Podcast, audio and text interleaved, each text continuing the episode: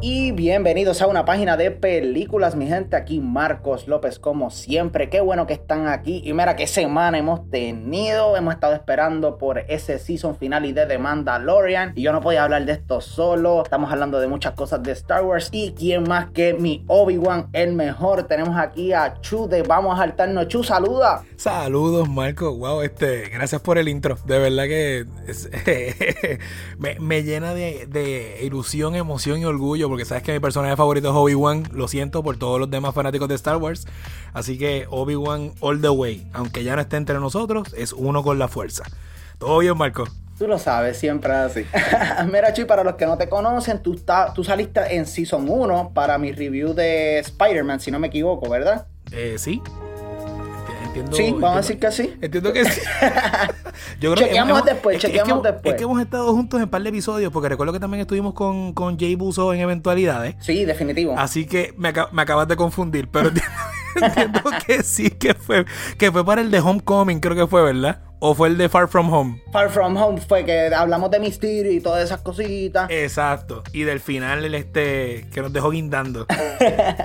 Pero Chuperan, para los que no te conocen, preséntate, dile a los muchachos que vamos a saltarnos, zúmbate. Pues mira, Marco, Marco me presenta como Chu, mi nombre es Jesús Fuente, eh, junto con la lindísima Mariam Sayas tenemos un podcast que se llama Vamos a Altarnos. Es un podcast donde vamos a diferentes sitios locales, ¿verdad? Apoyando lo local. Vamos y eh, eh, disfrutamos un poquito de comida puertorriqueña, de nuevas o de nuevos ofrecimientos gastronómicos que, que hayan aquí en la isla. Los reseñamos, ¿verdad? Les decimos que también las pasamos y que fue lo mejor que nos gustó, que fue lo más que, comimos en el lugar. Y de una manera amena para que usted, mire, si, se interese de esos lugares lugares, se interese con ir a visitarlos y apoyar lo local y eh, pasándola super cool. Y a eso es a lo que nos dedicamos.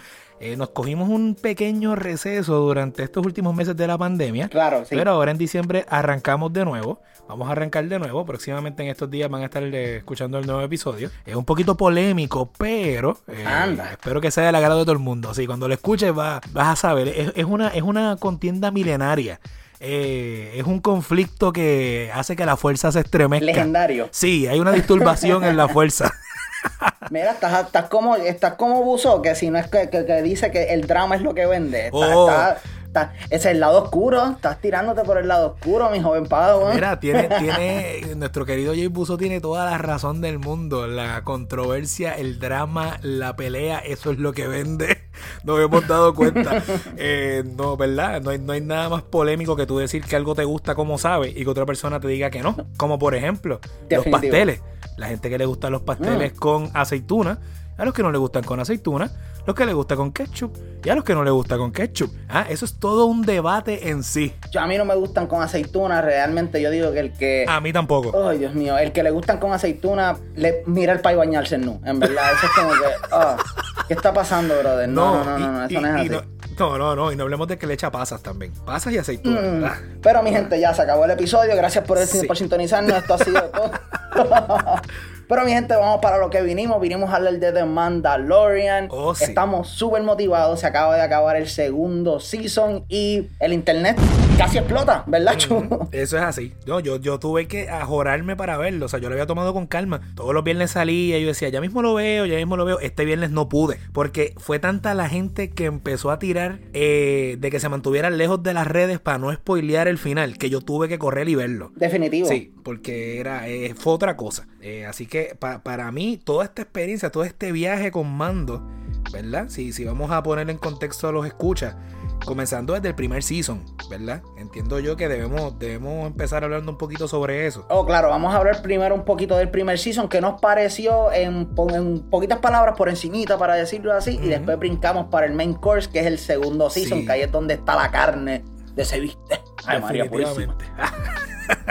Oye, pero esto ya parece podcast de comida.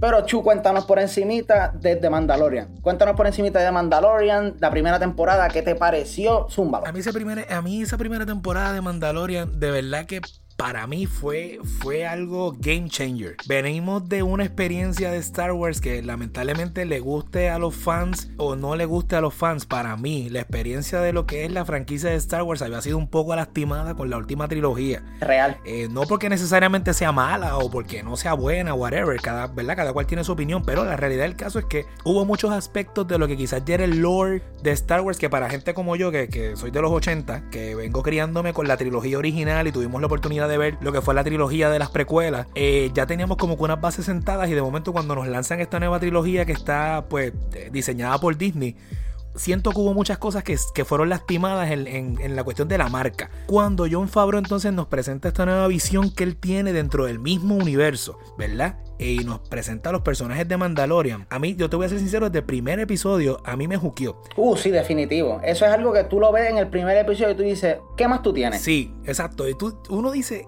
ok, si con esto arrancamos bien, ¿qué más me espera en este viaje? Obviamente hay, hay cosas que uno las ve, hubo momentos en que en el desarrollo de quizás de algunos personajes fue un poco lento, eh, sin spoilear por si acaso alguien no la ha visto, hay personajes que, que nos abandonaron, claro. que yo no quería que nos abandonaran. Eh, yo, yo, quería ver que siguieran desarrollando esos personajes. I have spoken. Así que ah, eh, sí. Sí. Fue bien difícil para mí quizás dejar ir algunos de estos personajes. Hubo, hubo personajes del primer season que hubiese querido ver en el segundo más tiempo y que hubiese querido ver en el season finales, pero no lo vimos. Eh, Apollo Creed, te estoy hablando a ti. Así que uh. Carl Weathers quería más de ti y no lo vi. Pero bueno, eh, cosas que pasan. Así que nada, eh, honestamente, ese, ese viaje que nos da el primer season de Mandalorian, estableciendo a los personajes, eh, presentándonos lo que es el, el, pues, lo que todo el mundo apodó como Baby Yoda, y que fue un personaje que estuvo sin nombre por un season completo, ocho episodios sin saber cómo se llamaba, simplemente The Child o Baby Yoda. Y se convirtió en la cara de Star Wars en ese tiempo. Sí. O sea, tú no podías salir, tú no podías googlear Star Wars sin ver a la carita de Baby Yoda. Sea, era, era absurdo. Y, y, mucha gente te va a decir, claro, fue un gimmick de mercadeo para vender la marca. Mira, buen gimmick, funcionó. Funcionó al 100, al 200%. Exacto, porque ahí es que tú ves cuando las cosas funcionan y cuando no. Porque, por ejemplo, vemos, ya que hablaste de la trilogía esta de, de películas de Disney, Ajá. ahí vemos cómo BB-8 realmente es un personaje super cute, pero Baby sí. Yoda le pasó por el lado como un tren, o sea, full uh, toreto. By far que no, que no hay break. Ahí literalmente Baby Yoda le comió los dulces. Sin mencionar el Dio, era que se llamaba, el que salió en episodio 9, que nadie se acuerda de él. El, el robotcito, tú dices. El robotcito sí, ese. Sí, el robotcito negro, sí, nada, eso. Ah, eso era como que, ok, next, que me entiende, que no, no le podemos quitar, tirar uh -huh. ese. No, no, no. Esa falla, para decirlo así, a Disney, porque no es una falla, es algo, pues, ellos están ahí para ser chavo, ellos están ahí para vender. Definitivo. Ellos realmente no están para complacer a los fans. Uh -huh. Complacer a los fans es parte de la estrategia para conseguir aumentar las ventas. Pero claro. realmente su objetivo principal no es agradar a la masa, no es agradar a, a, la, a la, base de, de, fans que tiene Star Wars, porque ya lo hemos visto, lo han hecho. No que las opiniones de, del fanbase, ellos técnicamente en muchos casos de la trilogía nueva le ignoraron. O sea, por completo. No, y una de las cosas que más le molestó a los fans de esta trilogía fue que quitaron todo el canon. O sea, cuando ellos compraron, quitaron todo el canon. Yo principalmente soy un fan bien brutal de lo que era Legends. El Expanded Universe, sí.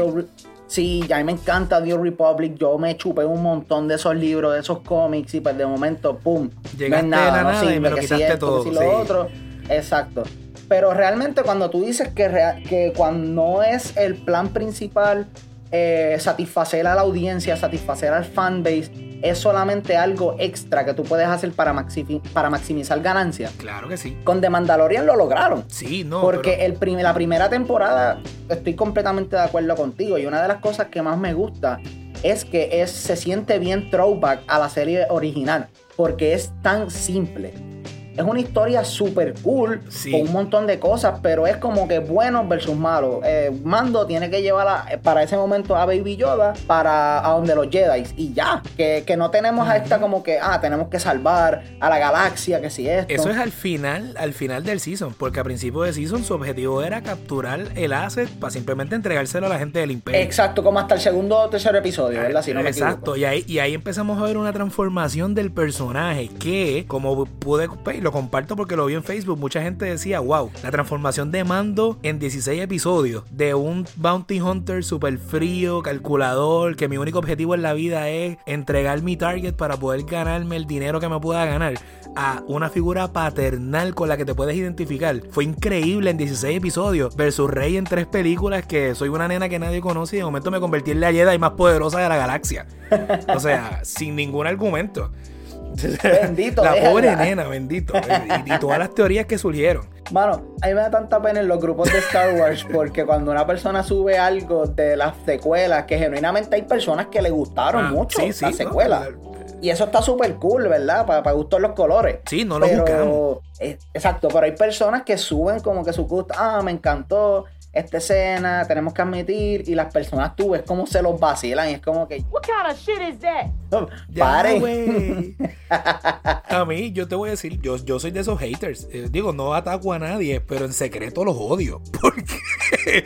Porque eso de yo soy Rey, Rey Skywalker, mira, hubiera preferido mil veces que Mando al final me dijera soy Mando Skywalker. O sea, mil veces. Hubiese preferido eso. Mil eso hay memes de eso por todos lados. O sea, eh, Baby Yoda, cuando revelan el nombre real, que vamos para eso ahorita, mi nombre es Baby Yoda, Baby Yoda Skywalker, que eh, eh, están vacilando con eso. Sí, pero como tú bien dices, el primer season fue un excelente starting point. Yo eh, entiendo que Filoni y Favreau estuvieron tanteando el terreno, pero tomando sus riesgos, obviamente. Claro. ¿Verdad? Tampoco fue que se tiraron full a la segura. tuvieron pues sus riesgos, ¿verdad? Tanteando las bases. Hicieron un fanservice muy bueno no extremadamente, ¿verdad? En tu cara, no, no fue algo que fue mucho, pero sí hubo momentos que, que, que, le hacían sentir a uno como que uno estaba viendo las cosas viejas de Star Wars, no las nuevas. Y para mí el primer season fue un, fue un, fue un muy buen season, fue un muy primer buen season para establecer lo que venía para el segundo season, que esos son otros 20 pesos totalmente una liga of their own, o el, el segundo season es otra cosa. Exacto, porque podemos decir, como tú bien dijiste, el primer season es más vamos a setear esto, vamos a hacer cosas sencillas que a las personas sabemos que les gusten. Vamos a presentarlos con estos personajes, vamos a hacer que la gente se enchule de ellos y ahí los enganchamos y después vamos a expandir en el universo de Star Wars que ya está establecido. Y eso fue brillante por parte de, lo que es John Favreau y Filoni, que son unos dioses en cuestión de Star Wars. De diseño, y tomando una historia que, quizás para los fanáticos bien hardcore de, de Clone Wars y de Rebels, ¿qué rayos pasó con los Mandalorians? Sí. O sea, ¿en, ¿en, dónde quedaron? Porque no hemos sabido de ellos. ¿Por qué no los vemos más en ninguna otra película? O sea, el único Mandalorian que habíamos visto había sido Django. Digo, Mandalorian entre comillas, porque eso es debatible. pero los únicos Mandalorian que teníamos conocimiento eran Django y Boba. Exacto. Boba se lo comen. O sea, a Django lo matan en episodio 2. A Boba se lo comen en episodio 6. De la manera menos, de eso ceremonial. Es como que, hola, eres tú, cállate ahí, se acabó. O sea, no sabemos más de los Mandalorian hasta que no ves Clone Wars. Entonces se acaba Clone Wars, no sabemos de los Mandalorian hasta Rebels, y se acaba Rebels y tú dices, pues, ajá, ¿y ahora qué? Y de momento sacan una serie que entiendo que, que, de verdad es un buen, un buen puente entre, entre todas esas instancias donde vemos Mandalorians. No, sin mencionar todas las personas que se metieron a Star Wars por The Mandalorian. Sí. Y todo o sea, yo conozco, mi compañero de trabajo, ah. literalmente él era de esas personas que no, ah, es que eso es aburrido, que si esto, que si lo otro. Y yo le vendí de Mandalorian como John Wick en el espacio. Oh. Así fue que yo se la vendí.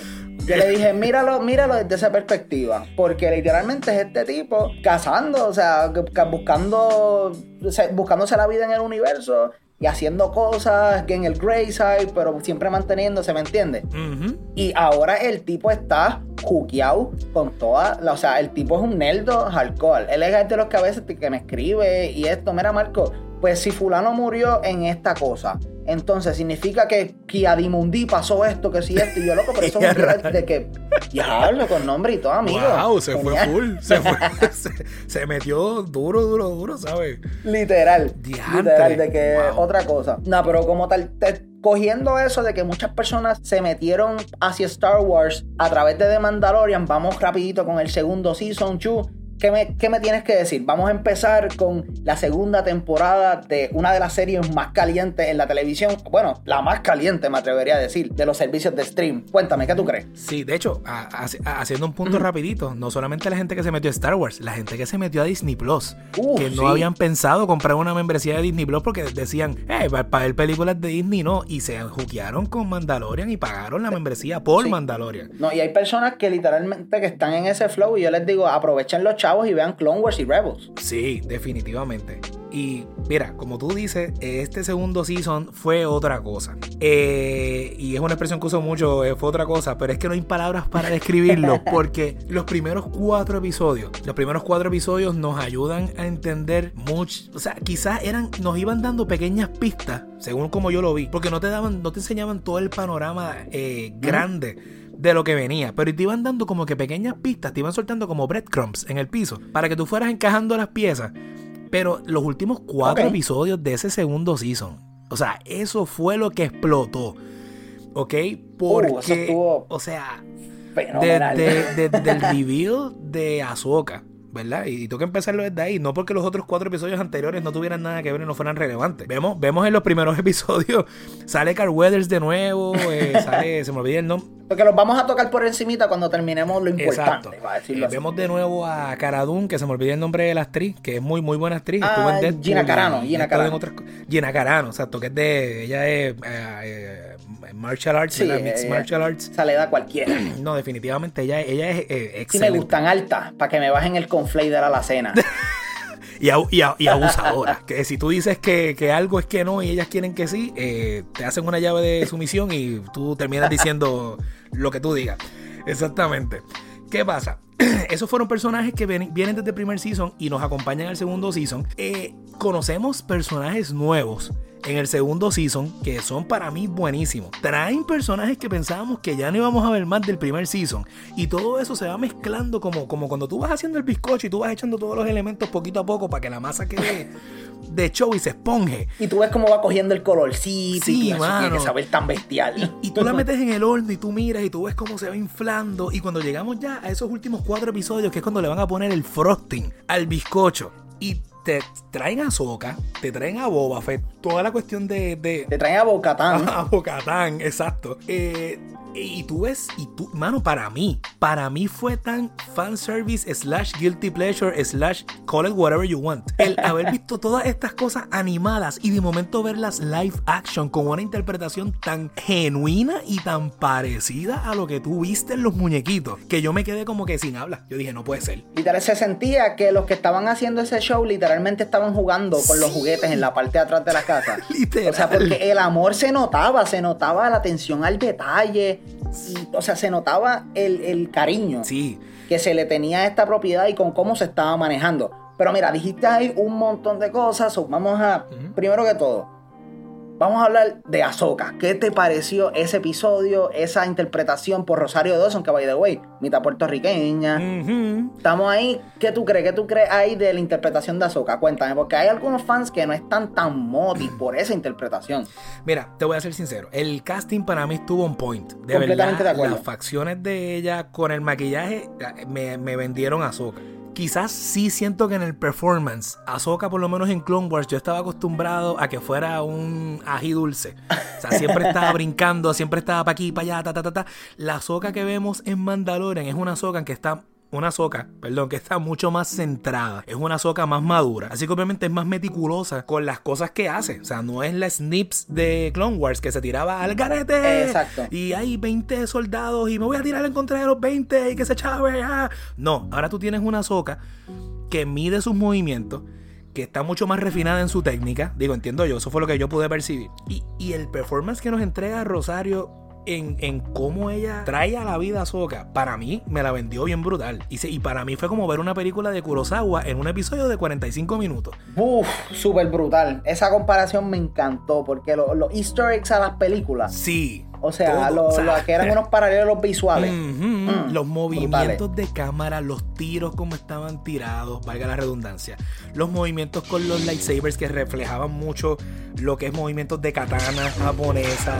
La, la mala cuando estaba peleando con el boss staff que realmente era una lanza. O sea, todo ese tipo de cosas. Tú puedes ver cultura japonesa bien impregnada en ese episodio. Y se ve hermoso. Que sabes que la que estaba peleando con el Bostaff es la ahijada de Bruce Lee, ¿verdad? Eh, algo así, creo que algo así leí en un momento y dije, oh, vaya. que vi unas fotos de ella literal cuando chiquita que, con ah, Bruce gotitas Lee. del saber. Big Wata, my friend. Big Wata. Así que ese episodio para mí estuvo hermoso. No, pero mira, loco, en verdad, eso de Ahsoka, yo pienso que eso fue. Los episodios anteriores, súper buenos, pero ese fue el episodio que todos los fans dijeron: Holy shit, this is not a drill. Sí, y necesitábamos lightsabers. Sí, o sea, ya yo estaba extrañando eso porque sí, a mí me gusta que estemos viendo un- un- una, una esquina del universo donde los lightsabers y estas cosas y la fuerza no es lo principal. Que me encanta ese aspecto de los, ca- Sí. de los cazadores de recompensa, los, los scoundrels. Me fascina del universo de Star Wars. Pero siempre hace como que esa piquiñita de que contra, mano. Sea, no estaría tan bestial si saliera un tipo ahí, un Jedi y los ayudara. O algo así, ¿me entiendes? Y que es algo que estábamos esperando desde el primer season. Pues acuérdate que en el último episodio, Moff Gideon saca el, Dar el Dark Saber. O sea, yo dije, en algún momento alguien tiene que pelear con él porque un Dark Saber, ¿qué arma se le puede, verdad? Se le puede parar de frente. Aunque después nos enseñaron que estábamos equivocados, ¿verdad? Con el Beskar. Beskar. Pero esos son otros 20 pesos. Pero específicamente lo que Ahsoka, otra cosa que me encantó también es que, como tú bien dijiste, el primer season fue para tantear. Y antes de que nosotros viéramos esto, tuvimos. eh, o sea, después de que nosotros viéramos cómo Ahsoka encajaba en la historia de The Mandalorian, tuvimos ese anuncio de Disney que anunciaron 72 mil películas y 22.522 series. Sí. Que eso literalmente yo quiero ver esa de Ahsoka principalmente por ese name drop que ella se tiró al final del episodio, loco. O sea, literalmente cuando ella estaba peleando, ella viene y le dice, ¿quién es tu maestro? Y yo, y yo, ok, va a estar pele- buscando a Moff Gideon, que si esto. Y le dice, ¿dónde está el gran Admiral Tron? Ay, lloro. O sea, yo grité, yo, ¡ah! ¿Qué pasó aquí? Sí, no, no la viste venir, no la viste venir. No, porque, y principalmente porque Tron es un personaje que no vemos desde, como dije, yo hice un episodio solamente para eso. Mm, Um, sí. Que yo no, no habíamos visto, a, escuchado a Tron desde, eh, la, desde Desde Rebels, desde que se acabó Rebels. Así que tener esa Desde revelación ahí, que Ahsoka lo está buscando, te apuesto lo que tú quieras, que eso ahí se va a tirar. Por ahí es que se va a tirar esa serie de Ahsoka, porque realmente tiene mucho terreno para cubrir ahí, ¿sabes? Sí, son historias que siempre quedan inconclusas. Obviamente no puedes amarrar todos los, todos los loose ends cuando terminas una serie. Sería lo, lo ideal, pero no siempre se puede. Exacto, siempre tienes que dejar una que otra cosita al aire para que los fans especulen que si esto y no se muera la cultura, para decirlo de una manera. Pero mira, Para para terminar la con vaca. lo- Sí, pero para terminar con Ahsoka, tengo que decir que o sea, estar completamente de acuerdo contigo que la presentación de Ahsoka es de una más madura. Principalmente me acuerda mucho a la Ahsoka de Rebels, que ya cuando ya que tiene los, los lightsabers blancos es una persona más madura, más meticulosa.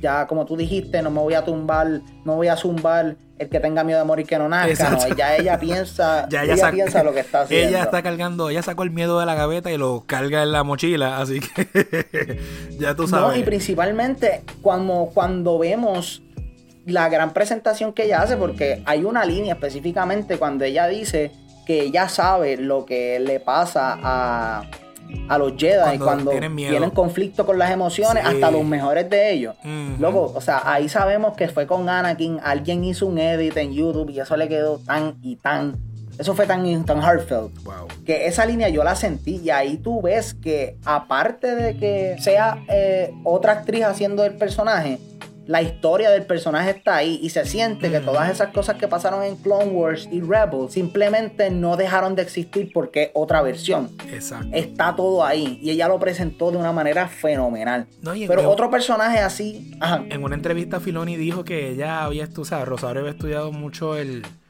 el personaje. O sea, que realmente no, no fue que ella simplemente llegó a hacer, una a hacer su interpretación, sino que ella había revisado el material, ¿verdad? Y ella cuando llegó al set, ella tenía una idea clara de el struggle que había pasado a Ahsoka en, en- en su juventud con, con Anakin y en la guerra de los clones. Así que e- eso le da peso adicional a, al performance. No, definitivo, que ya tener a la actriz que sabe lo que está haciendo y que Rosario Dawson para mí es una actriz super underrated, porque ella ha salido en muchas películas, pero siempre son papeles súper secundarios, tiene bien poquitos papeles que tú puedes decir como que, wow, o sea, ella es la protagonista, ella es el spoiler y está en ella yo me pompié con Marvel cuando empezaron a, utilizarla en todas las series de, mm, Netflix. pero lamentablemente sabemos que eso. Pero siempre estaba ahí. Pero lamentablemente, pues se, acabó el ron. Así que. Exacto. Pero otro así, otro eh, personaje que te haya gustado, bien brutal, algún aspecto de la segunda temporada en la que quieras elaborar macho. Mira, segunda temporada, de verdad que el, eh, no, no, es tanto que el, el Marshall me encantó. Es una uh, pena que simplemente pues lo hayamos visto una sola vez. Eso me molestó. Sí, pero es que parte de lo que hacía el personaje tan fuerte era su armadura de Beskar. Y al perderlo se convierte en un humano técnicamente regular, ¿verdad? Obviamente tiene, tiene sus skills, tiene un valor moral, pero ya no es lo mismo, o sea, ya no es a prueba de blasters, ¿me entiendes? sí, pero es Timothy Oliphant como un DILF, o sea, tú tienes que usar eso. A mí me, a mí me, me dolió que no, no verlo más. Yo, es más, yo tenía una esperanza tan grande de que en el season final, cuando él estaba buscando, reclutando a su pequeño army para ir a rescatar a quien va a rescatar. Brother, yo tenía una. A los Avengers de mando. Sí, los Avengers.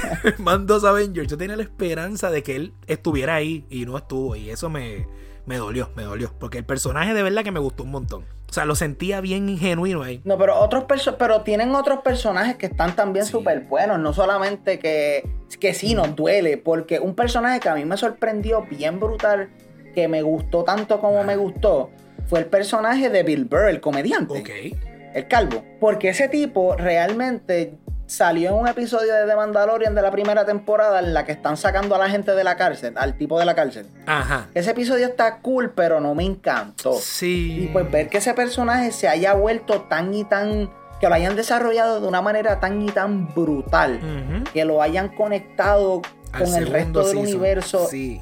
Exacto, que lo hayan conectado al segundo season y de una manera tan orgánica, porque sí, Mando cruzó pasos con él y ahora necesito tu ayuda. Que si esto, mano, pero. Sí, porque es una pieza clave. Sí, es una pieza clave y principalmente la actuación de Bill Burr. Como te digo, ese tipo es un comediante, ese tipo es este, un stand-up comedian super raunchy y que haya presentado para mí esa emoción. Hizo, exacto, sí, eso te iba a decir que, que, que, que se ve lo dramático, o sea, pudo pudo entregar un performance dramático. Porque es otro, es otro personaje que lo desarrollan en menos nada. O sea, en ese episodio en específico, tú ves el cambio del personaje de un extremo al otro, pero no me molestó. O sea, no fue como que, ay, qué forzado, qué forzado. No, no, no, no, no. Fue, fue bien parte de la historia, ¿sabes? Sí, su, su Pero fue bien sutil porque tanto, todo estaba en sus ojos. Porque cuando el tipo está, el, el commanding officer, le está hablando de, de las operaciones, que murieron tantos soldados, que si esto tú ves como el semblante de él va cambiando poquito a poquito y se le van aguando los ojos. Sí. Mano, que realmente I felt that. I, felt that. Tú sientes que es real, exacto. No, no, es más, de hecho, yo no sabía que era comediante. O sea, yo no, no, no, no, yo no lo conocía a él. No, y es un tipo, mira, que si tú escuchas, el tipo tiene un podcast también, o sea, The Monday Morning Podcast, y el tipo es, este, maldiciendo, ah, maldita sean los políticos, que si esto, que si lo otro, o sea, el, el tipo es un HP. Ok. Ah, pues voy a tener que. definitivamente tengo que sentarme a escucharlo. No, pero mira, este, ya que mencionaste ahorita a Boba Fett, quiero mencionarle, quiero decirles que yo no me esperaba el Dadbot de Boba Fett, pero lo acepto con toda mi vida. O sea. Yo tengo problemas con eso. Yo no tengo problemas con eso. Tú sabes lo bestial que le tiene que quedar un corte de carne a ese Boba Fett en el grill. ¡Wow! Le faltan las medias blancas y los, y los filas son. Los... Unas chacletas petedeo. Ya, chevaro. No, yo, yo, yo, yo dije, espérate, que esta galaxia para tú poder ser un héroe, obligatoriamente tú tienes que tener por lo menos un Tupac. ¿Sabes? Pues él tiene un tipo llegó, él, tiene dos padrinos, es lo mismo con Sixpack en otro empaque, es lo mismo. Eso te... Eso te iba a decir, cuando ese macho enseñó sus dos padrinos, yo dije, ah, pues espérate, yo puedo, yo puedo salvar la galaxia también. si él puede, yo puedo. ¡Qué cañón! Pero esa escena en la que él recupera la armadura, bro, del que enseñaron todo, que él, mano, eso fue nerdgasm at its finest. Eso quedó tan y tan brutal. Ver a alguien que realmente sí sabe cómo usarla. Porque el Marshall hacía un buen esfuerzo, pero este tipo. O sea, es como que no, esta es mi armadura, yo me siento cómodo en my own skin, este soy yo, esto es mío y yo lo voy a usar. Exacto, que sutilmente vemos que, que puede hacer la gente o sea, que puede hacer un Mandalorian con una armadura de esas versus alguien que no está tan, tan entrenado con ella. ¿Ves? Que tenemos esos dos aspectos súper marcados ahí, que es sutil y fascinante. Y otra cosa también de, de Boba Fett ahí es que hubiese sido bien fácil, como que, ah, consiguió la armadura y ya estamos, desde el primer episodio, segundo episodio pero que tenemos esa travesía, porque la primera vez que lo vemos es al final del primer episodio, bien, pum, se acabó. Y ya estamos. Y pues ahí tenemos que esperar hasta el episodio número 7, si no me equivoco, para volver a verlo con la armadura. Y cuando H en el episodio después la tiene pintadita y todo. Sí, la tiene de regia. No, y que después nos damos cuenta de que realmente lo estamos viendo desde el primer season. Lo que pasa es que no lo sabíamos. Lo que habíamos visto eran los pies. Sí, exacto. Que ah, yo me acuerdo que hace. Cuando salió el primer season había muchas teorías que eso era Boba Fett. Pero Dave Filoni, Mastermind como siempre, se tiró. Ah, yo no sé, yo no sé. Yo no estaba, estaba ahí. You were there, bro. no, mano, pero realmente esa temporada, vamos a hablar de los primeros cuatro episodios rapidito y después vamos a tocar eh, el season finale, el último episodio para terminar. Frente a los primeros tres, cuatro episodios, muchas personas estaban quejándose porque era un poquito lenta y yo no estoy de acuerdo con que era lenta. El único episodio que realmente yo digo, eh fue el segundo, que fue el de la señora Zapa. Que, ay, no, me, no me mato. Estaba, ah. estaba, estuvo interesante porque vimos diferentes cositas y se sintió el vibe como de un episodio de horror. Vista sea las arañas, brother. O sea, cuando salieron esas cosas, yo estaba, mm, no, no, no, no, no. Fue como, fue como casi The Thing. Que cuando sí, estas cosas empezaron planeta, a salir. mucho hielo. Sí, pero eso se sintió. explotar. Fue como ver una mezcla de él. Exacto. yo pensé que iba a salir un facehugger y yo, ah, no vacile. Sí. Yo, yo dije, se chavó Baby Yoda, se chavó Baby Yoda, se chavó Baby Yoda. se lo van a comer. Sí, pero como tal, ese episodio sí que yo lo sentí filler, pero honestamente no es un tipo de filler que me molestó porque me entretuvo. No es un file que es como que, ok, ¿cuál era el punto de esta porquería? Sí, no fue horrible, no, no fue horrible. Exacto, no fue horrible. Plus, eh, ver el resultado con, la señora Zapa cuando ella se, se, reunió con el esposo. Sí, la señora Zapa que nadaba en el río, río, río. Este. Exacto. ¿Tú sabes, ¿Tú sabes quién es? Y se reunió con el señor Sapo. Que nadaba en el río. Sí. no lo viste venir. Debe. Ay, brother. Pero así, al, de los primeros episodios, Chu, ¿qué me puedes decir rapidito? Pues mira, honestamente siento que ese segundo episodio, como tú bien mencionas, eh, pudo, pudo quizás haber sido un poco más... Quizás, quizás no, no debe haber sido un episodio completo. Quizás yo hubiese reducido bastante la trama para que fuera parte del, otro episodio, ¿me entiendes? Como el principio del, episodio 3, que pues terminan simplemente llegando al, al, puerto y entonces buscando a los otros Mandalorians que le han dicho que están allí. Tú sabes, yo, yo sí estuvo chévere, ¿verdad? Porque tienes que mirarlo desde el punto de vista de, de la, de la escenografía, del tiro de cámara de la cuestión del horror, como tú dices, ¿no? Que, le da ese sentido como de Halloween. Pero, pero definitivamente en cuestión de la historia, pues no, para mí no, no abono en nada. Excepto a que un montón de gente salió protestando porque Baby Yoda se estaba comiendo los huevos de la zapa. Que me molestó. Ay, si eso fue tan estúpido, brother. Sí, mano. O sea, yo, mira, cuando Yoda conoció a Luke la primera vez, Yoda le estaba comiendo todo lo que Luke tenía en, en la cajita de comida. Y él le decía que parara y él seguía comiendo. Exacto, pero es que pero es como que tú, pero es estúpido porque la gente está eh, mordida, molesta porque no, eh, te, te estás promocionando que el genocidio el, el, Es, un, ah, es, un, personaje ficticio comiéndose un huevo de una raza ficticia. o sea, eh, ¿por qué no, por no conectamos esto? feo, pero no se los comió todos, dejó. O sea, la raza va a seguir. E, es un bebé que tenía hambre, está viendo algo que para él sabe bueno y se lo comió. ¿Que lo justifico? No, no lo justifico. Que él haga lo que él quiera, en verdad, que Baby Yoda haga. Él es tan adorable que se, pues, que se coma todos los huevos que quiera, ¿verdad? Pero mira, Chu, vamos a terminar el episodio hablando de ese episodio final. Cuéntame lo que tú pensaste. Mira, yo pensé que fue la conclusión perfecta a esos últimos cuatro episodios que venían haciendo un build-up. Realmente los últimos tres, ¿no? Porque el, quinto episodio fue el de Ahsoka. Pero lo que fue el episodio 6, 7 eh, y 8 de ese season, o 14, 15 y 16 correspondientemente, fue, fue verdaderamente la forma perfecta de cerrar esta serie. De hecho, me, dio sentimiento. Eh, tengo que admitir que se me, se me aguaron los ojos, por no decir que lloré, para no admitirlo públicamente.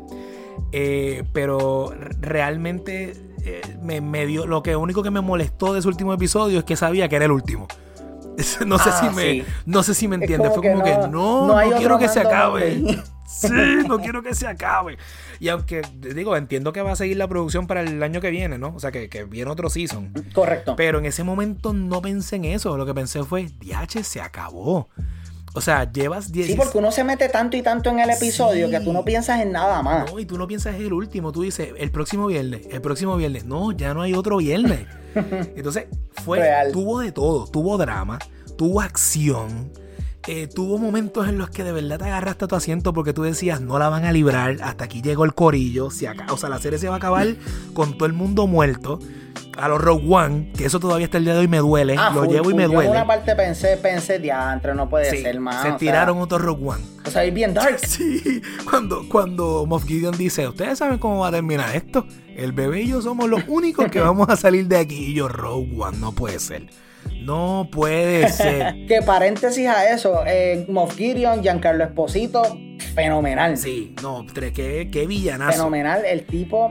Lo odio con todo mi corazón. Que yo me acuerdo que tú tenías tus dudas con él en la primera temporada, sí, ¿verdad? Porque cuando él apareció era como que, hola, soy Moff Gideon y vengo a patearlos a todos. Y yo, ¿y este viejo? y este, como, como los episodios de La Rosa de Guadalupe. ¿Y esta rosa? ¿De dónde apareció este tipo? Pero va. Pero ¿qué te pareció ahora? O sea, en esta segunda temporada que lo desarrollaron un poquito más. Un villanazo. Y, y, me atrevo a ponerlo no al lado de Darth Vader, pero muy cerca, porque tiene un elemento que Darth Vader no tiene. Y es ese cunning de él, uh, planificar las cosas. O sea, él es, él es malvado y es meticulosamente calculador y te lo dice. O sea, te lo dice en tu cara. Yo como que estos son mis planes y yo estos son mis planes y yo voy para adelante y tú te vas, chaval. Que eso es algo que Darth Vader no tenía. Darth Vader era bien brute force. Tú sabes, yo soy el enforcer del emperador. Exacto, él era como que yo voy para encima y te Yo soy el brazo derecho del emperador. Yo soy el que lleva la espada y yo soy el que corta lo que haya que cortar del medio. Carlos Esposito nos da un villano que tiene unos motivos escondidos que todavía al día de hoy no sabemos cuáles son. Porque se acabó el season y nunca nos revelaron bien qué quería hacer. Exacto. Y él tiene la sangre de Baby Yoda, que esa es otra. O sea, él se lo dice a Mando bien claro. Yo ya tengo lo que yo quería. ¿Dónde está? No lo sabemos. ¿Dónde la guardó? Tampoco lo sabemos. Pero créeme que algún plan macabro vendrá para el tercer season. Así que es un villano que hay que respetar, pero de verdad se ganó mi respeto. De, verdad. Y una de las cosas que más me gusta, o sea, yo siento que en el fandom en general, Moff Gideon va a estar para, o sea, a la par con Grand Moff Tarkin. Oh, sí. Él va a pasar como ese villano, que no es el villano principal, pero es el que mantiene todo, mira, en orden. Porque como tú dijiste, Darth Vader era el que tumbaba cabeza, era el, fue, era el que era la fuerza del imperio, pero el cerebro era Tarkin en, la, en los frontlines, por lo menos. Exacto, es verdad. El, el, estratega militar era él. Y aquí vemos lo mismo porque, hello, eh, Moff Gideon manda a hacer los Dark Troopers, que fueron una sorpresa bien agradable dentro de. Oh, sí. Son. son... o sea, yo, yo como un hardcore del Expanded Universe, cuando yo vi eso, yo casi muero. Y que nos hayan dado ese aspecto como tal de que esa línea que dijeron, ah, estos son los fase 3, ya no hay ningún tipo de humanidad porque lo más, lo peor que tenían esto era en el lado humano. Es como que, lo pues, el dark, el dark side of the dark, dark troopers, para valga la redundancia, mm. sigue ahí y está igual de messed up que siempre. Exacto. Y es, eh, te presentó un enemigo tipo Jason, tú sabes, no lo puedo matar, no lo puedo matar. Y no hay uno, no hay dos, hay un corillo de ellos. O sea que, Cuando sale uno que está peleando con Mando, tú sabes que eso me dio vibra bien brutal a la primera película de este Terminator. Oh, sí que tú no importa que tú, tú seguías. Sí, porque a mí, piénsalo, cuando él tenía a Mando contra la pared, que le seguía dando. Sí. Y es como que es una máquina, ella está computando que tiene que darte. Que ella no, ella no está, ella no está razonando. No, ella te va a dejar de dar cuando y tú los mueras. demás. Uf, exacto, y pues me encantó el hecho que cuando Mando le, le ganó a ese, que sacó a todos los, a todos los demás pa, por el ducto. Sí. yo, yo dije, nah, ellos van a volver. Mama didn't raise no bitch. Yo pensé, bueno, como dijeron que consumen mucha energía, puede ser que la batería se la acabe ya mismito y ahí quedaron. Pero no, no, no, no, no. no. son solares, son solares. Ay, brother, cuando volvieron Son- son que-. Pero mira, cuando ellos estaban en el pasillo, que estaban ahí, que llegaron todos los demás Dark Troopers, que estaban dándole a la, a la, a la puerta. a la puerta. Sí. Mano, literalmente, dije- como tú y yo habíamos hablado de esto ahorita, eso a mí se me hizo eterno. Sí, yo estaba ahí, Dios mío, ¿qué va a pasar? ¿Qué va a pasar? Y de momento salió That One X-Wing. Sí. Y a mí me tardó, o sea, yo tardé unos segundos en darme cuenta que era lo que estaba pasando. Porque lo primero que yo pensé fue, ok, va a ser esto bien genérico, que Cara Dune dice, ah, solamente un, un, un X-Wing, ganamos. Y de momento salen todos Sí. los demás, y sale un crucero, que así esto. Pero yo hice como que, Ah. ah, mira, es un, es un, un X-Wing. Nah, no puede ser. Sí, a mí, yo, a- a- a- para, para mí fue rápido el, el teorizarlo, no estar seguro, porque obviamente no te lo enseñan de buenas a primeras. Pero cuando llega ese X-Wing, yo digo, solamente. O sea, yo dije, no puede ser una sola persona que se estacione y se baje, porque ¿qué va a ser un solo soldado de, de la Nueva República en contra de un montón de cierto. Troopers? Ahora dije, dije, eh, el bebé Yoda, que ya podemos decir el nombre porque no lo hemos Se dicho. llama, es que, es que loco, es que va- vamos, paréntesis en esto. Vamos, la gente le va a seguir diciendo Baby. Yoda. O sea, para siempre él es Sí, Grogu aka Baby Yoda. O sea, en el seguro social sale Baby Yoda. O sea, olvídense de esto. Pues en ese episodio donde Baby Yoda contacta a un Jedi, yo dije, es que el único Jedi que yo conozco que tiene un X-Wing es solamente uno. Yo nunca he escuchado, yo, yo no he escuchado de otro Jedi que tenga un X-Wing. Entonces, todo el reveal como lo van haciendo, que te enseñan su lightsaber verde, y tú dices, wow, wow, wow, wow, wow, cuando se, cuando se acabó Return of the Jedi, él tenía un lightsaber verde.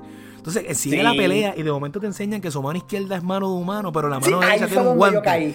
Y yo dije, no puede ser, aguántame, aguántame la Coca-Cola que esto se acaba de ir al, al infierno. Yo dije, llegó papá. Y dije, y, y de hecho pensé que lo iba a ver viejito como en la, en la, en la trilogía de continuación. Pero no, se tiraron este detallazo de hacerlo ver 25 años más joven.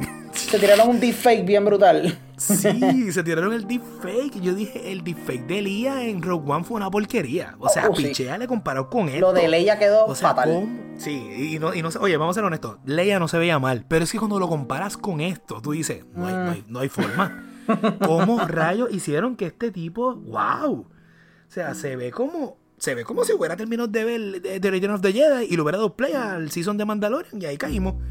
A ese nivel. Yo como quiera, te voy a leer claro, yo como quiera, estaba súper emocionado y todo cuando Sí. lo vi, que como tú bien dijiste con... Que, by the way, esa escena en el pasillo Uh, me dio tantas vibras a la de Darth Vader en Rogue One. Sí, es la Papi, padre, comparación. Sí, es la comparación. La- Y, con la gracia y- que él sí, pasó. mano. Con todos, los mató a todos, los destruyó a todos. Y exprimió Este, al último como si fuera una lata de Coca-Cola cuando la vas a echar en el, en el bin de reciclaje. Pero eso es un, eso es un Anakin move bien brutal. Sí. Que es cuando él apretó a ese droide y lo destruyó, yo dije, ese es el, ese es el hijo de Anakin Skywalker. Obligado. No hay duda. No, pero realmente eso fue fenomenal, chu, fenomenal. Sí, eso estuvo a otro nivel, de verdad, como, como te digo, o sea, yo empecé a gritar en casa, o sea, yo estaba solo en casa y yo empecé, ¡Diablo! ¡Es el Luke! ¡Es el Luke! ¡Es el Luke! Yo creo que mis vecinos tienen que decir, ¿quién rayos es Luke? ¿Y qué le pasa al vecino? Porque, brother, fue bien genuino, o sea, me sentí como, como haber tenido otra vez 12 años y estar viendo por decimonovena vez The Return of the Jedi en casa. La escena de Ratatouille, la escena de Ratatouille. Sí, en casa, viendo Return of the Jedi en, en VHS. Ya. En, un, en un VHS que ya estaba tan gastado que cuando salían los lightsabers se veían como que del auto. Decía, hey, ¿qué está pasando fuese aquí? Spaceballs. A ese, a- me sentí así. Sí, bueno, es- yo lo veía en mi televisor como Grogu lo estaba viendo en el monitor de, de la nave. Así. en blanco y negro. Ay, mano. Pero nada, realmente me encanta. Este season finale fue la cherry encima del bizcocho, en verdad, porque Sí. la serie Definitivo. empezó súper bien, como dijimos cuando empezamos, con un season súper eh, sencillo, con una historia bien lineal y terminar de esta manera lleno de acción pero tan emocional porque tenemos que hablar de cuando Mando se quitó el casco para despedirse de Grogu, mano. Eso fue, eso me dio donde yo vivo. Oh, sí. Eso fue. Sí, no, definitivamente eso fue otra cosa. De, de- de- de- o sea, como, como, como te toca la, la fibra y tú ves el- el- la actuación de Pedro Pascal, cómo se le aguan los ojos. Y tú dices, wow, de verdad hay un bond. O sea, realmente hay un bond que, que, que se lo dice Gideon en un momento. Yo puedo ver el bond que tú tienes con esta cosa. O sea, tú ves es- esa unión que hay entre ellos, que es como de verdad, como, como papá. Sí, que es le padre e hijo. a su hijo, pues adiós, te dejo ir. Así que de verdad que. Y es, que- lamenta y es bien lamentable porque tenemos eso ahí tan, tan lindo y pues y no tanta gente está hablando de ese momento por lo brutal que pasó anteriormente con Luke. Pero para mí, lo más importante del, del, del season final y fue ver esa conexión y ver ese adiós. Sí, definitivamente. Porque genuinamente tú te lo crees, como tú dijiste, cuando se le aguan los ojos, cuando él está despidiéndose de él, Mm. que él le pone la manita en el casco. Ay, bro, él, él quiere, la carita. él quiere ver tu cara y él se lo quita como que, mira, a mí no me importa nada, a mí lo que me importa eres tú. Sí, Que eso fue Tú eres. una de las cosas más lindas y genuinamente hacía tiempo que yo... Yo, ah, Sí. ¿Cómo, ¿Cómo fue? Como que, bro, cierra los ojos. Sí. ¿Por qué, bro? Ahora, ¿ves que ves? Nada, ese es mi universo sin ti. Y es como que... Pero realmente yo sentí eso, esa conexión tan chula ahí con ellos. Y hacía tiempo que yo no me sentía así con, una, con algo de Star Wars. O sea, yo siento que la última vez que yo me sentía así con algo de Star Wars fue cuando vi el season final y de, de em, The Clone Wars. Que eso me chocó a mí donde vivo también. Y hacía tiempito yo no me sentía así. Pero realmente esto es una de las mejores cosas que ha hecho Disney con Star A Wars. mí la última vez que Star Wars me hizo sentir así fue honestamente en Rogue One. Pero yo no he terminado todavía de ver Clone Rogue Wars One. completa. Pero cuando vi Rogue One, Sacrilegio. sí, lo sé, lo sé. Pero estoy, voy en camino, voy poquito a poco. Es que, Estamos en ley, estamos en ley. Sí, estamos en ley, la estoy viendo. Pero Rogue One, brother, a mí me, me jamaqueó. O sea, me- yo decía, mano. Y el final, este. No, hace poco, hace poco cumplió cuatro años. Sí, y sí, para mí sigue siendo la mejor de las películas que, que de los sidelines, o sea, de los side stories que ha hecho Disney. Para mí es la mejor porque está mejor que solo. Ah, sí, de las mejores películas, para mí la mejor película que ha hecho Sí. Disney desde que, Sí, desde porque que solo no me Star gustó mucho, o sea, te soy bien sincero. Literal, solo realmente yo le di un bad rap y yo la, la he visto a tiempo después, o sea, un par de veces después, después de haber hecho el review que hice. Ujú. Y overall mi impresión no ha cambiado. Pero lo que pasa, porque lo que pasa es que siento que es una película que hace una cosa cool y hace dos cosas horribles. Hace una cosa cool y es como que, mano, en verdad. O sea, yo te quiero tirar la toalla, yo te quiero tirar. Amén. Yo te quiero tirar la toalla, pero es que tú no te dejas, brother. o sea. Nada, hermanito, pero realmente dame unos thoughts overall de, de la temporada.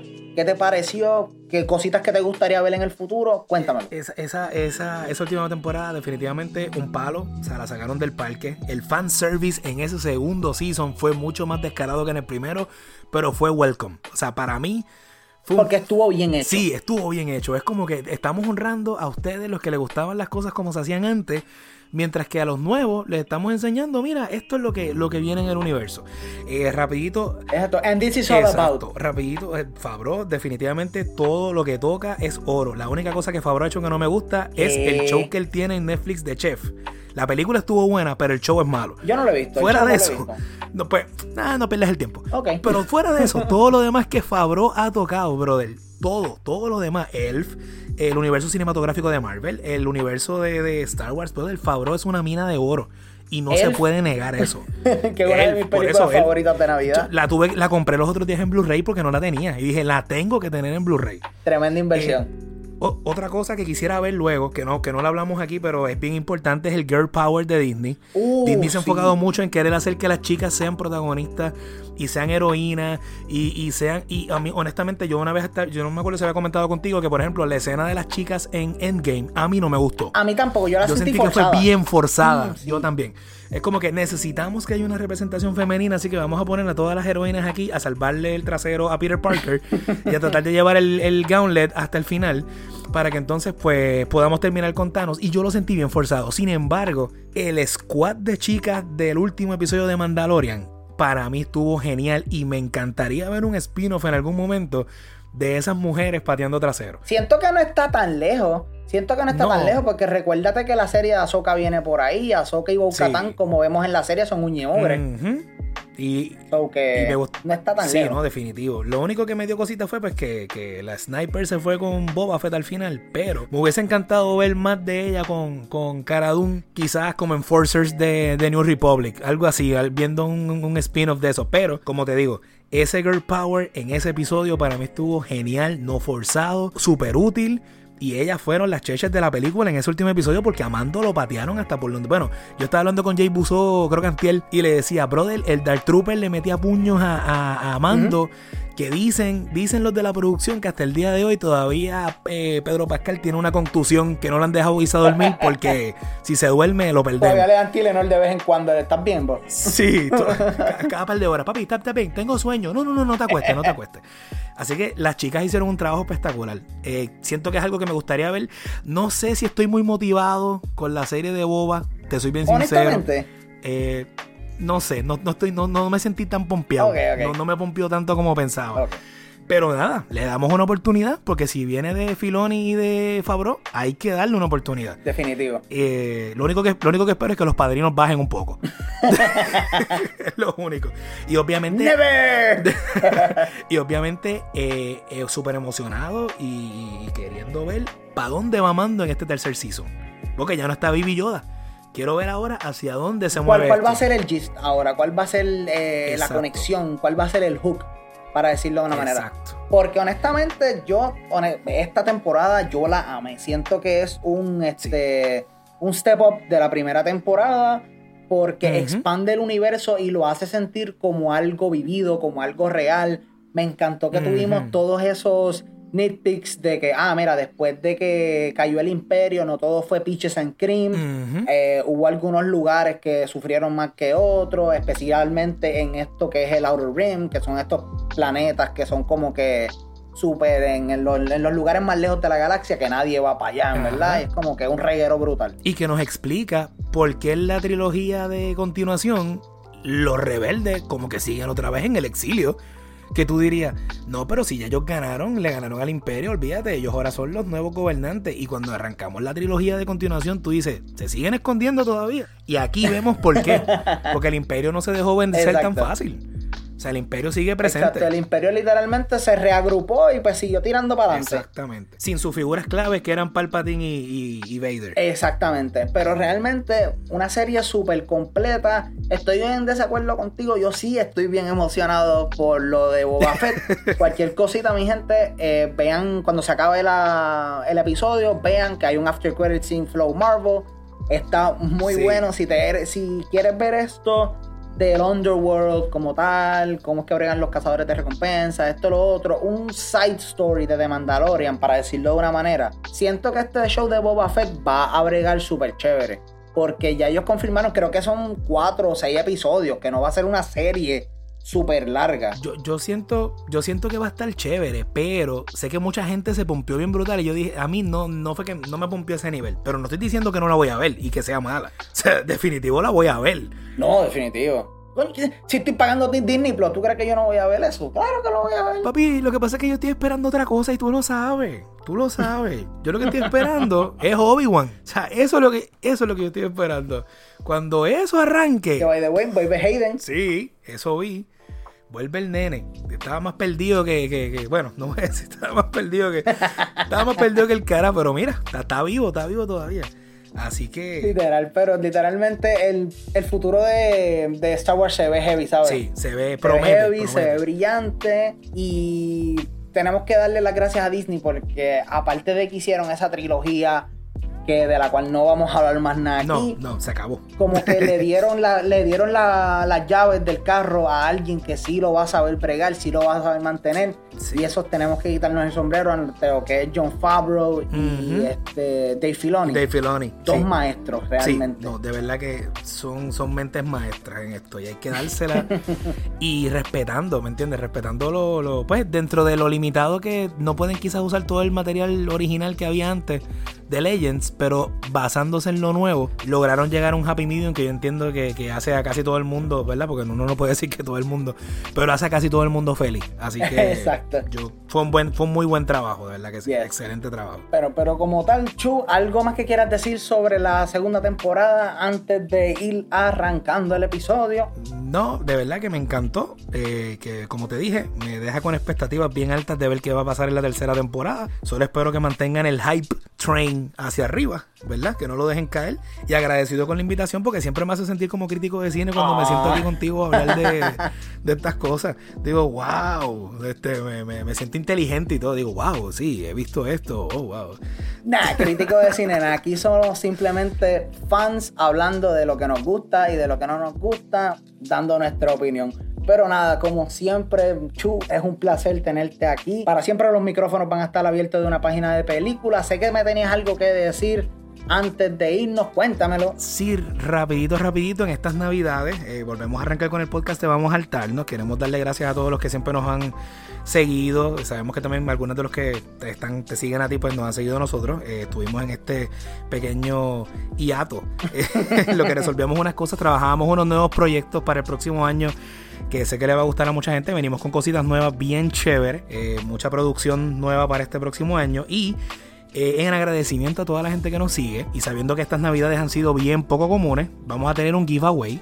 Esta semana vamos a estar anunciándolo. Vamos a estar este, regalando una serie de, cositas bien chéveres. Vamos a estar regalando un tiesto de nuestros amigos de la gente de Bright Soil y de A la Madera, de Jay Buso, eh, con su propia tierrita para que usted pueda sembrar lo que usted quiera sembrar en estas navidades y lo ponga a decorar bien bonito en su casa. Vamos a estar también regalando eh, una botellita de sangría, una botellita de la gente de Mojitos Sin Permiso, eh, que son unos mojitos locales súper buenos, súper ricos. vamos a también tener uno, un coquito artesanal.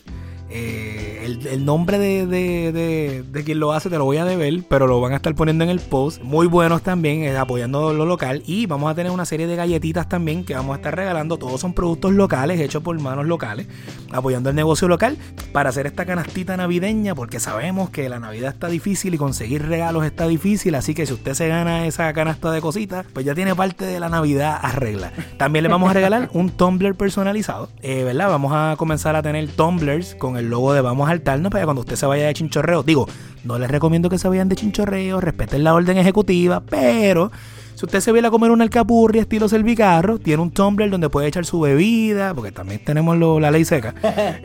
pueden beberse su refresquito, le pueden echar mucho hielo con sorbeto y eh, pueden tener su bebida fría y acordarse de nosotros viendo el logo de Vamos a Altarnos. Así que ese es el giveaway que tenemos.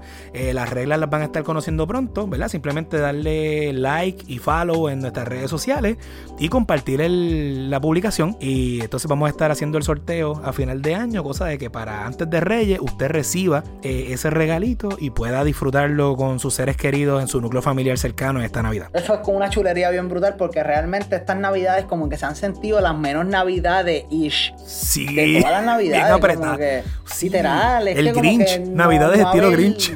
Que no hayan esas reuniones familiares bien grandes por la cual se es conocido, o sea, las navidades en Puerto Rico, que no hay el holgorio, esto, lo otro. Es bien weird, pero hay que, hay que, como tú dijiste, hay que obedecer las cosas para que el año que viene podamos celebrar por todo bien brutal. Bien brutal. Y tenemos que cuidarnos para poder llegar hasta allá. Porque si no nos cuidamos, no llegamos. No, eso es así. Pero como siempre, Chu, seguro que sí, hermanito. Aquí a la orden cualquier cosita. Mi gente, vamos a dejar el linkcito para vamos a saltarnos abajo. Cualquier cosita, pasen por allá. Digan que una página de película los envió. Súper. Y mira, a comer bueno, a comer bueno. Eso es así. vamos a saltarnos. Bueno, mi gente, esto ha sido todo por el episodio de hoy. Cualquier cosita le quiero agradecer a Chu nuevamente por estar aquí. Gracias. Y si tienen alguna recomendación o duda para el episodio, y si, eh, ¿cómo fue me turbe? Si tienen Sí. alguna recomendación o tema para el programa, no duden en escribirnos a nuestro email que es at una página de películas a gmail.com. Allá la orden. También síganos en todos lados que estamos como P de película. Vamos a alterno también lo vamos a dejar abajito. Todos los linksitos también. Chu, gracias un montón nuevamente. Gracias a ti, papá. Así que recójanse todo y vámonos para el cine. Blux.